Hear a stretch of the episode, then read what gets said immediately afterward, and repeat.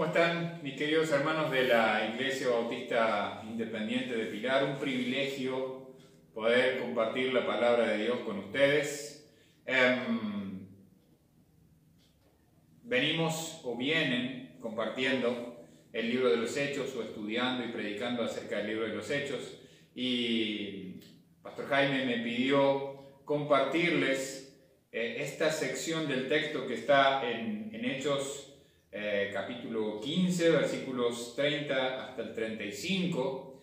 Y ya vamos a estar ahí en un ratito leyendo el texto, pero pensando eh, y meditando en, el mensaje que, el Señor me ha puesto para compartirles, eh, pensaba en esto y quiero que tengan esto en mente a la hora de pasar por este texto.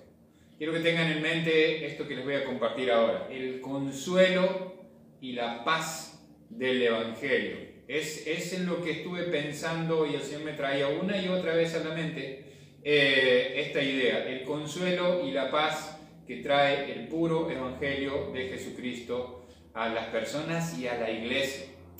Em, para hacer una breve introducción, eh, recordamos que eh, lo que trajo, lo que nos trae hasta este texto es que eh, en los pasajes anteriores vemos a, unos cristianos judíos, eh, también llamados judaizantes, que vienen a la congregación de Antioquía y, y enseñaban a los gentiles que podían recién convertirse en cristianos solo después de convertirse en judíos y sometiéndose a todos los rituales judíos, incluyendo circuncisión, etcétera, etcétera, etcétera. Em, y esto causó un gran, gran problema. Y, vamos a, ver eso en, este mensaje. Eh, pero quiero eh, que me acompañen a orar antes de compartir este mensaje de la palabra de Dios. Oremos. Padre, quiero pedirte ahora... Uh, que con tu Espíritu Santo, Señor, me des eh, tu sabiduría, tu entendimiento, Señor, para expresar estas verdades espirituales de manera correcta y también que estés obrando en las vidas de, de cada uno de los que está viendo, escuchando este mensaje, eh, para que puedan eh, comprender la enseñanza de tu palabra. Te doy gracias una vez más por este privilegio y te pido, Señor, esta bendición especial y este obrar tuyo en nuestras vidas, en el nombre de Jesús. Amén. Como les decía, em, el problema que se ocasiona eh, a raíz de esta gente viniendo, de estos eh, creyentes, judíos creyentes, desde Jerusalén, Antioquía, no era un problema secundario, un problema menor, algo que, que se pudiera pasar por alto, porque estaba eh, teniendo o eh, entrometiéndose directamente con la salvación misma, lo que nos hace justos delante de Dios. Em, estaba volviendo mm, o mezclando las obras de la ley con la gracia. Estaba eh, produciendo algo más que solo un desacuerdo. Eh, es interesante notar que hoy en día todavía tenemos muchas denominaciones que están mezclando obras con gracia. La salvación por fe con la salvación por obras más la fe. Y eh, vemos nosotros acá en la, en la Iglesia Bautista Bíblica de Unquillo, em, y hemos tenido en estos días oportunidad de ministrar a personas que vienen de ese entorno. Vienen de un entorno en donde les han causado tremenda confusión a causa de la necesidad de hacer obras para completar la obra redentora de Jesucristo. O que la única forma de que pueden tener la redención, la salvación es a través de las obras. Y esto realmente les trae una falta de paz y muchas veces un desconsuelo a causa de que no les están compartiendo el Evangelio puro y verdadero. Porque el, la intranquilidad, la ansiedad, la falta de paz y el desconsuelo que produce el que mis obras nunca sean suficientes ¿eh? el agotamiento que produce que mis obras nunca sean suficientes, es lo que vino Jesucristo a, a solucionar con el Evangelio del el consuelo y de la paz. Como les decía, este no era un problema menor, no era una cuestión, un simple desacuerdo entre creyentes, eh, quizás en algún punto doctrinal, eh, era un desacuerdo entre lo que realmente era lo que definía la salvación. Este era un problema que tenía que ser resuelto pronto. Era un problema que si se dejaba pasar o se escondía, por decirlo de alguna manera, debajo de la alfombra, podía ocasionar problemas a largo plazo. Y vemos, vemos que el problema fue tan grande entre estos em, hermanos, vamos a decirle así, eh, que venían, hermanos judíos, que estaban con esta confusión en cuanto a la ley más la gracia. Y, Pablo y Bernabé, que eran cristianos y que habían sido fariseos, y, ellos tenían un tremendo respeto por la ley, eran muy celosos de la ley, su deseo de obedecer la ley hasta los más pequeños detalles. Pablo dijo que él era fariseo de fariseos. La cuestión planteada en el concilio no era menor. Los cristianos son justificados delante de Dios solo por la fe, por medio de la gracia me corrijo, son justificados por gracia por medio de la fe en Jesucristo o por una combinación entre la fe en Jesucristo más la obediencia a la ley de Moisés. ¿Es suficiente la obra de Jesús para salvar? ¿O debemos además agregar nuestras obras al trabajo de Jesucristo o a la obra de Jesucristo en la cruz para completar nuestra justificación. Mire, vamos a leer el texto. Vamos a leer el texto que nos va a ocupar eh, en el día de hoy. Dice, así que los que fueron enviados descendieron a Antioquía y reuniendo a la congregación entregaron la carta y habiendo leído la cual, se regocijaron por la consolación. Y Judas y Silas, como ellos también eran profetas, consolaron y confirmaron a los hermanos con abundancia de palabras. Y pasando algún tiempo allí, fueron despedidos en paz por los hermanos para volver a aquellos que los habían enviado. Mas a Silas le pareció bien el quedarse allí. Y Pablo y Bernabé continuaron en Antioquía enseñando la palabra del Señor y anunciando el Evangelio con otros muchos, con otros muchos. Pensaba en todo lo que sucede desde que comienza eh, el capítulo 15 ¿eh? Eh, el, del libro de, los hechos hasta que llegamos a este momento. ¿Cuánto tiempo pasó entre que llegaron estos judaizantes, por, decirle, por llamarlo así, a, mm, traer sus ideas, sus doctrinas, sus enseñanzas y provocar este inconveniente, este problema en la iglesia de Antioquía. Y realmente cuando uno sube a Jerusalén, es realmente es una subida, es una subida. Y pensando en Antioquía, veía en el mapa para estudiar el texto, es un viaje de entre 500 y 700 kilómetros dependiendo la ruta por donde se vaya. Y es un viaje que hoy en día hay carreteras, hay aviones, hay un montón, hay vehículos, hay un montón de opciones que uno tiene para llegar de manera muy rápida a Jerusalén desde, desde Antioquía. Pero en ese tiempo no había todas estas cosas. Y el camino no era tan fácil como para hacerlo en un par de horas o, para hacerlo en, en, un día. Llevaba muchos días viajar, llevaba muchos días viajar. Me tomé la libertad de hacer algunas conjeturas, algunos cálculos. ¿Cuánto tiempo le puede haber llevado a Pablo y Bernabé subir de Antioquía a Jerusalén? 500 a 700 kilómetros pudo haberles tomado entre 15 y 25 días solo de ida. Solo de ida. Esto pensando en cuántas horas puede caminar una persona por día. Mm, según datos, estuve averiguando, pensaba, ¿cuánto tiempo les llevó?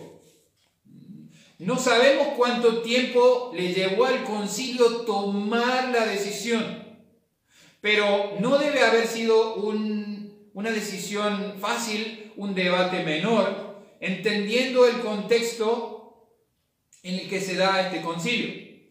Pero, suponiendo mm, entre el tiempo de ida y el tiempo de vuelta más el concilio, probablemente, no sé, puede haber tomado dos meses el viaje entre ida y vuelta. Eh, estamos en un tiempo donde todo es rápido, ¿eh? donde todo es instantáneo. Uno toca las pantallas, las pantallas son táctiles, ahora todo es táctil, uno toca la pantalla o le habla a nuestros dispositivos y nuestros dispositivos nos responden, nos dan información en el acto casi instantáneo. Transmitimos en vivo en tiempo real. Mm, lo que se conoce como streaming. ¿sí? Estamos transmitiendo cosas en vivo desde miles de millones de kilómetros Muchas veces, casi en tiempo real. Estas cosas no están sucediendo en este tiempo. Hay que entender el por qué había tanta expectativa, no solo en el viaje de ida y todo lo que deben haber estado pensando y hablando y orando Pablo y Bernabé por toda esta situación, llegar a Jerusalén, exponer lo que estaba pasando, debatir y luego volver, volver gozosos, volver gozosos a los gentiles de Antioquía, a los cristianos de Antioquía, eh, con la respuesta que estaba dando el concilio de Jerusalén. Y dice en los versículos 30 y 31, dice, así pues, los que fueron enviados desde Antioquía a Jerusalén, Pablo y Bernabé, descendieron a Antioquía y reuniendo a la congregación, entregaron la carta. Entregaron la carta. Y vamos a, pensar en esto que dice el versículo 30.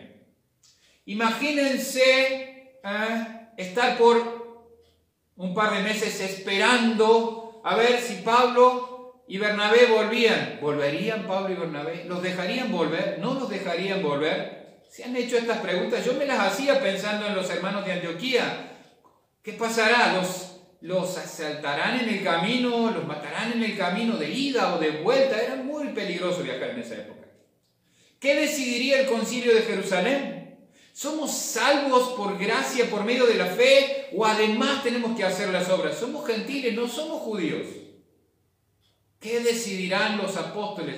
¿Qué decidirá el, el concilio de Jerusalén?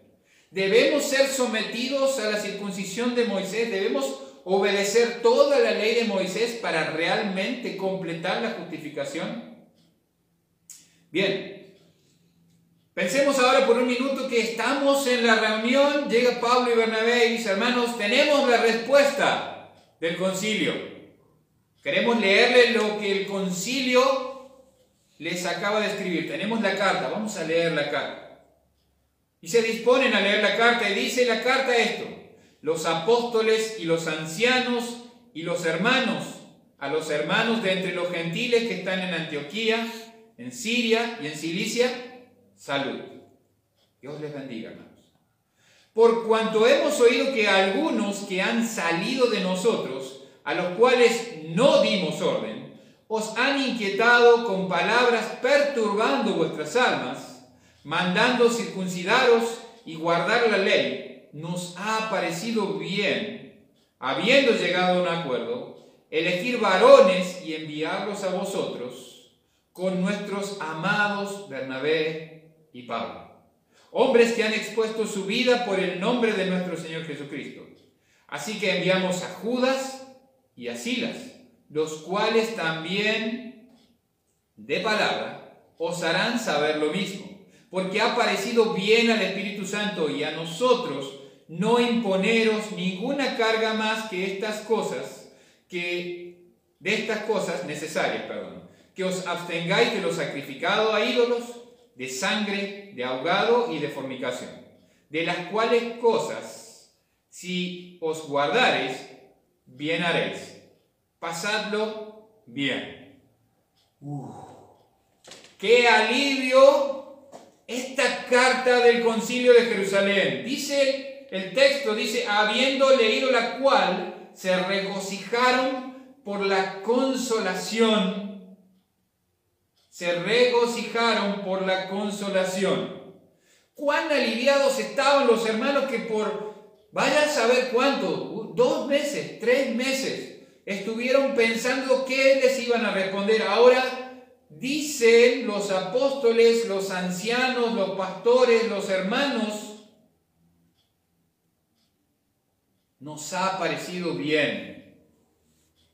Pero sobre todo, ha parecido bien al Espíritu Santo estas cosas, hermanos. Guárdense de esto.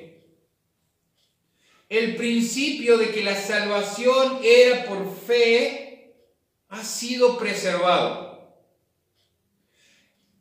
Les recuerdan o afirman y les dicen, además de Pablo y Bernabé, vamos a enviar a estos dos hermanos que van a reafirmar o validar el mensaje que Pablo y Bernabé. Les llevamos dos testigos extras de que el mensaje que les habían estado diciendo no es válido. Nosotros no enviamos a estas personas a perturbarlos. No los enviamos. Queremos enviarles de entre nosotros, hermanos, varones, dice ahí, que también expusieron su vida a causa de Jesucristo, que van a reafirmar el testimonio. Dice que estos hermanos iban a confirmar lo que Pablo y Bernabé estaban diciendo el principio de gracia había sido preservado. Escucharon que después de todo, aunque hubo gente que les dijo, ustedes no son salvos porque no respetan la ley de Moisés, tienen que circuncidarse. El concilio de Jerusalén, los apóstoles, los hermanos, los ancianos, los presbíteros,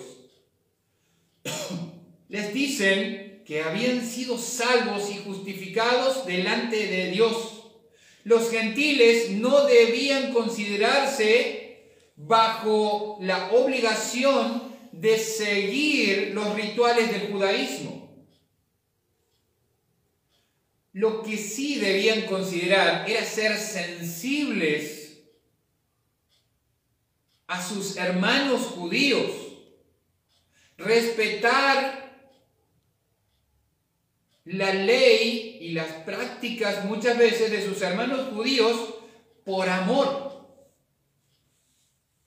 Dice Mateo capítulo 22, 37 al 40, que los dos principales mandamientos que tenemos en nuestras vidas es amar a Dios y amar a nuestro prójimo. Entonces debemos respetar muchas veces diferencias de prácticas por amor a los otros. Pero debemos ser sanos en doctrina. Quizás entre diferentes congregaciones podamos tener diferentes prácticas, pero si la doctrina, la enseñanza es la misma, no tiene por qué haber problema. Yo no tengo por qué condenar a un hermano de otra congregación porque tenga tal o cual práctica que en nuestra congregación no tenemos. Debo respetar esas cosas a fin de preservar la comunión entre creyentes. El concilio les dijo, respeten a los judíos a fin de preservar la comunión entre creyentes judíos y gentiles. Esta carta fue escrita específicamente a donde había creyentes judíos y gentiles que estaban mezclados y con posibilidades de conflicto, de tensión por sus prácticas.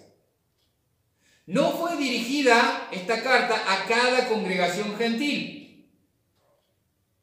No fue dirigida a cada congregación gentil. El problema que estaba ocasionándose fue resuelto muy rápido, por decirlo, para los tiempos.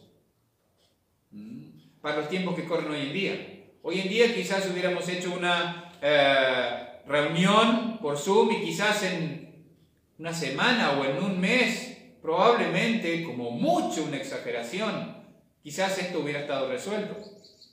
Quizás.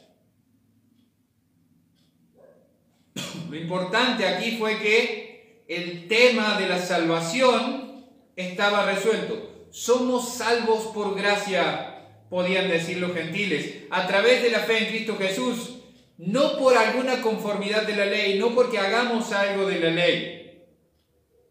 No porque la ley en sí sea mala o porque guardar la ley tenga algo de malo,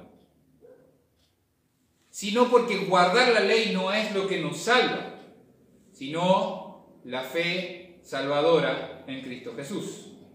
El tema de la salvación había sido resuelto. Qué gozo, qué regocijo para estos hermanos de Antioquía de saber que eran salvos por gracia. Y siguiendo en el texto dice, y Judas y Silas.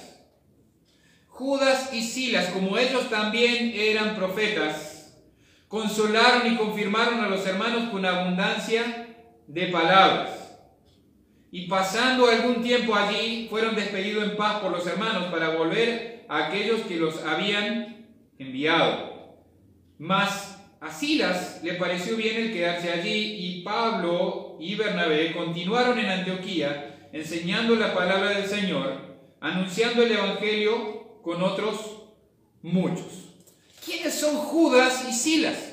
¿Por qué el concilio decidió escoger a estas dos personas? ¿Podría haber enviado cualquiera de los otros apóstoles? ¿Podría haber enviado cualquier hermano? es interesante que el Espíritu Santo guió al concilio a enviar a estas dos personas no por casualidad, no porque eh, eran cualquier persona que estaba dando vuelta por ahí dijo, a ver, vos vení, vení, vení, vení, vení vos, ni que te quiero enviar. Es interesante que volvamos y entendamos lo que dijo la carta. Mm, Judas y Silas eran personas eran personas que habían expuesto su vida por el nombre del Señor Jesucristo. Eran personas que estaban comprometidas con la predicación del puro Evangelio de Jesucristo. Eran personas que había parecido bien al Espíritu Santo enviarlas. ¿Quién es Silas? Si investigamos un poquito, vamos a encontrar que eh, probablemente también sea Silvano. Hay algunos que dicen que no, yo creo que sí que es Silvano, que fue un profeta de origen judío, pero de ciudadanía romana. ¿Dónde podemos confirmar la ciudadanía romana de Silas? Cuando encontramos a Pablo y a Silas encarcelados en Filipos, se descubre al final de que ellos eran ciudadanos romanos. ¿Sí? un joven, un hombre judío de origen judío y ciudadanía romana, también muy importante en Jerusalén, entre los cristianos de Jerusalén, compañero de Pablo en los viajes misioneros. Bien, ese es Silas. Entonces tenía buena reputación de los gentiles, pero también buena reputación de los judíos. Entonces era una persona ideal para ir a Antioquía. Era una persona ideal para ir a Antioquía porque conocía las dos culturas. Conocía la cultura gentil, griega, romana y también conocía la cultura judía. ¿Y quién es Judas? Este Judas es José Barsabás, también llamado el Justo, conocido por haber sido uno de los candidatos a reemplazar a Judas Iscariote en su apostolado. Mm. Sabemos que eh, era un seguidor de Jesucristo. Obviamente estuvo guiando el Señor a escoger a estas dos personas porque eran representantes ideales para las dos culturas que estaban en confrontación, judíos y gentiles. Silas, un judío que había crecido en un ambiente gentil y que conocía las dos culturas, eh, perdón, Silas, un judío que había crecido en un ambiente gentil y que conocía las dos culturas, y Judas, un seguidor cercano de Jesucristo, candidato a ser uno de los apóstoles que conocía en profundidad también la cultura judía. Y cada uno de ellos podía dar un testimonio especial o identificarse muy cercanamente con los hermanos, tanto judíos como gentiles. Dice que ellos confirmaron el mensaje. Dios había puesto en el corazón de estos hombres confirmar el mensaje del concilio de Jerusalén, pero además confirmar el mensaje del Evangelio. Llevar un mensaje de consolación a los gentiles, pero también confirmar entre los judíos que quizás hayan tenido una idea equivocada de lo que era el Evangelio, la verdad del Evangelio. Judas y Silas eran representantes ideales, como les decía, por el contexto tanto romano o gentil como judío. Eran ideales para reforzar el mensaje a los hermanos. Eran ideales para llevar el mensaje de consolación del puro evangelio de Jesucristo a los hermanos de Antioquía. Y aunque no sabemos, no sabemos cuánto tiempo pasaron los hermanos, porque no nos dice el texto. El texto no nos dice dice que Judas y Silas, como también eran profetas, predicadores de la palabra de Dios, consolaron y confirmaron a los hermanos con abundancia de palabras. Eran personas preparadas, capacitadas, que tenían conocimiento de la palabra de Dios y predicaron a los hermanos de Antioquía. Y dice, y pasando algún tiempo allí, fueron despedidos en paz por los hermanos para volver a aquellos que los habían enviado. Entonces podemos inferir o entender que predicaron el suficiente tiempo, el suficiente tiempo como para que los hermanos de Antioquía pudieran estar satisfechos del alimento espiritual que estaban trayendo Judas y Silas, por lo cual decidieron despedirlos o volverlos, encomendarlos, enviarlos de nuevo a Jerusalén.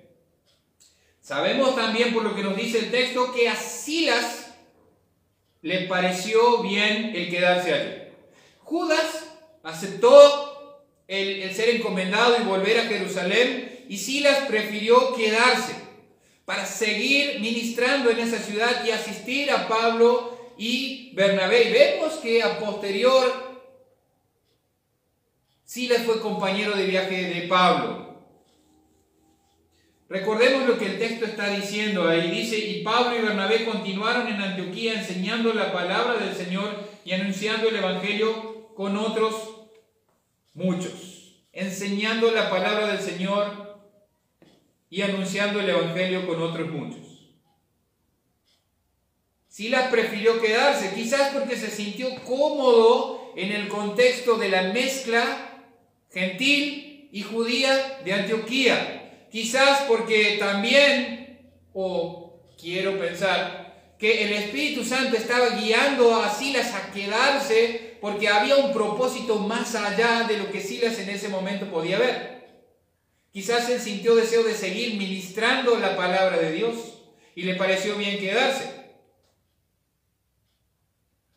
Pablo y Bernabé siguieron enseñando y predicando y seguramente Silas y muchos otros el Evangelio de consuelo y de paz. Es cierto que el inconveniente que se había ocasionado por estos hombres que habían venido de Judea a Antioquía, como dice Hechos 15.1, dice, entonces algunos que venían de Judea enseñaban a los hermanos, si no os circuncidáis conforme al rito de Moisés, no podéis ser salvos. esto hubiera sido potencialmente dañino para la obra en Antioquía. Y seguramente más allá, porque vemos que de Antioquía estaba, Antioquía estaba siendo un centro misionero para comenzar nuevas obras.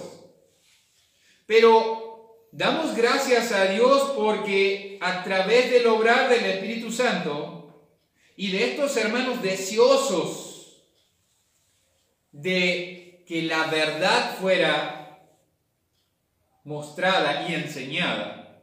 Cada uno de ellos. La confirmación de la verdad, el aprendizaje de la verdad. Jesucristo dijo, y conoceréis la verdad y la verdad os hará libres.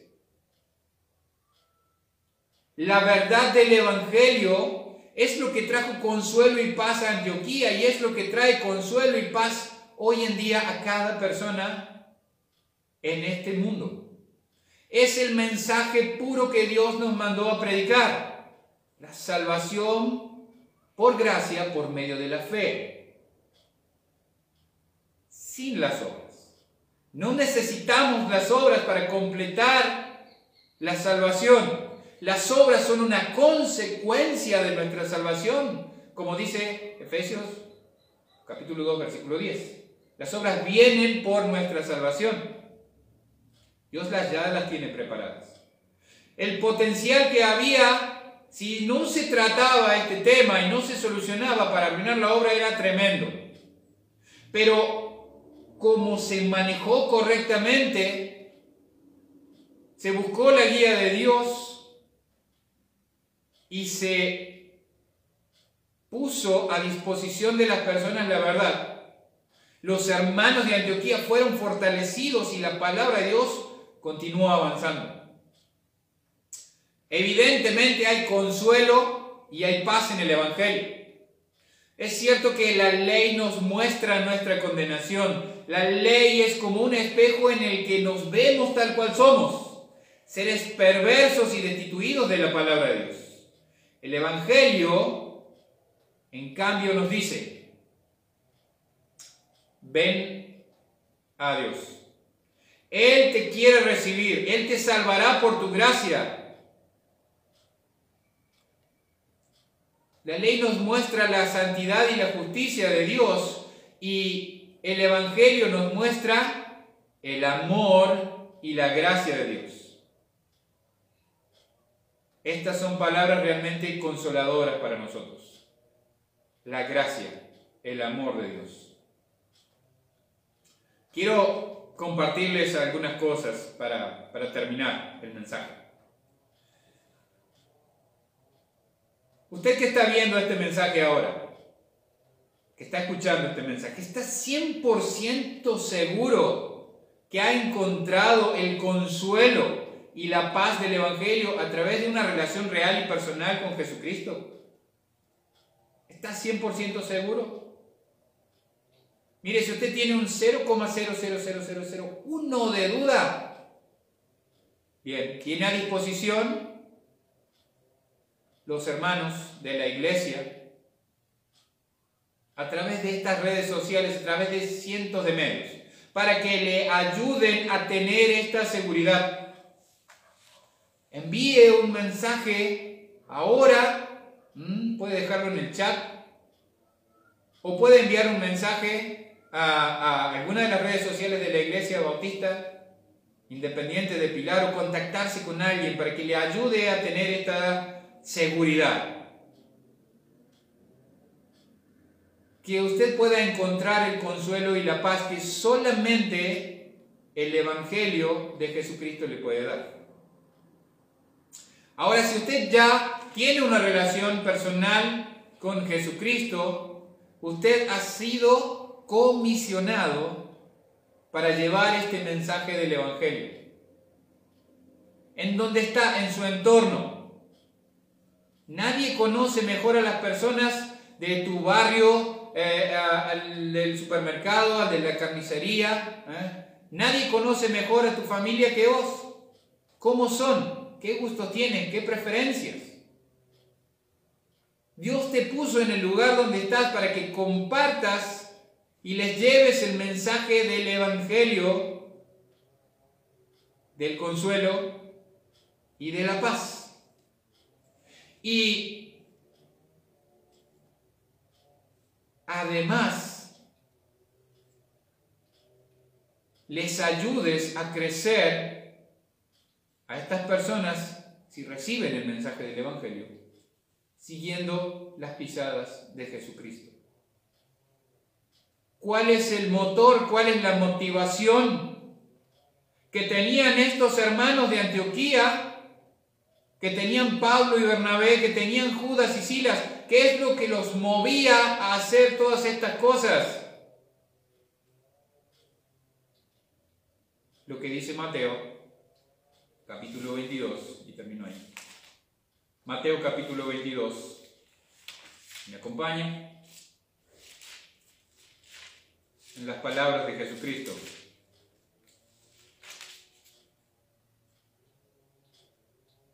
...37 al 40... Mateo 22, 37 al 40... Dice la palabra de Dios... Jesús le dijo... Amarás al Señor tu Dios con todo tu corazón... Y con toda tu alma y con toda tu mente. Este es el primero y grande mandamiento. Y el segundo es semejante. Amarás a tu prójimo como a ti mismo. De estos dos mandamientos depende toda la ley y los profetas. ¿Sabe qué es lo que me impulsa a compartir el Evangelio del consuelo y la paz con las personas? Que amo a Dios porque fui amado primero. Y como amo a Dios, amo a las personas. Veo la tremenda necesidad que tienen las personas del Evangelio.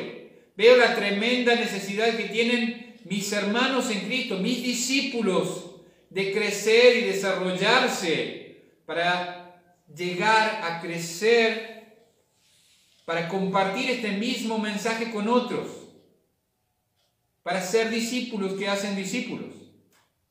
Pero lo que mueve todas esas cosas, lo que debería mover todas mis acciones, la gran comisión, por tanto, ir a ser discípulos, debe ser el gran mandamiento. Amar a Dios por sobre todas las cosas y amar a nuestros prójimos como a nosotros mismos. No más que nosotros mismos, ni menos que nosotros mismos. Como a nosotros mismos. Como te decía, si ya tenés esta relación con, personal con Dios y estás creciendo como un discípulo de Jesucristo, que está trabajando intencionalmente para ser un discípulo que hace discípulos. Te animo a redoblar tus esfuerzos y aferrarte al amor a Dios y al amor al prójimo como motivación para hacer la gran comisión. Muchas gracias por su tiempo, muchas gracias por estar ahí del otro lado escuchando la palabra de Dios.